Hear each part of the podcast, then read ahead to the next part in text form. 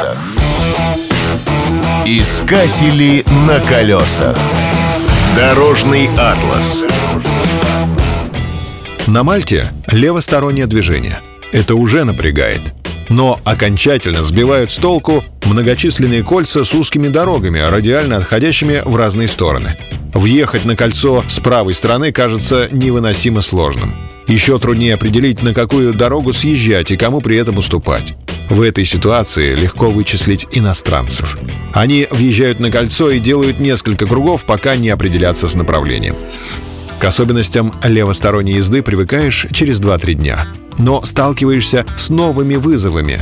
На Мальте очень мало места, поэтому дороги в городах узкие и, как правило, с односторонним движением. Коварны те участки, где одностороннее движение неожиданно переходит в двухстороннее.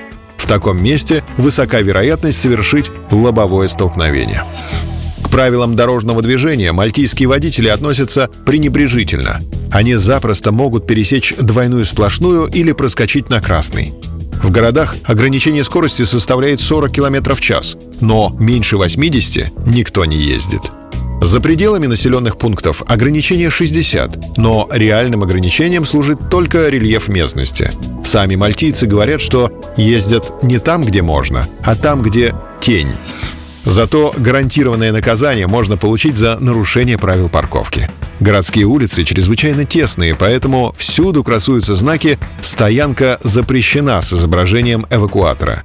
Довольно часто этого монстра можно увидеть за работой. Эвакуатор — гроза мальтийских автомобилистов. На колесах. Искатели на колесах.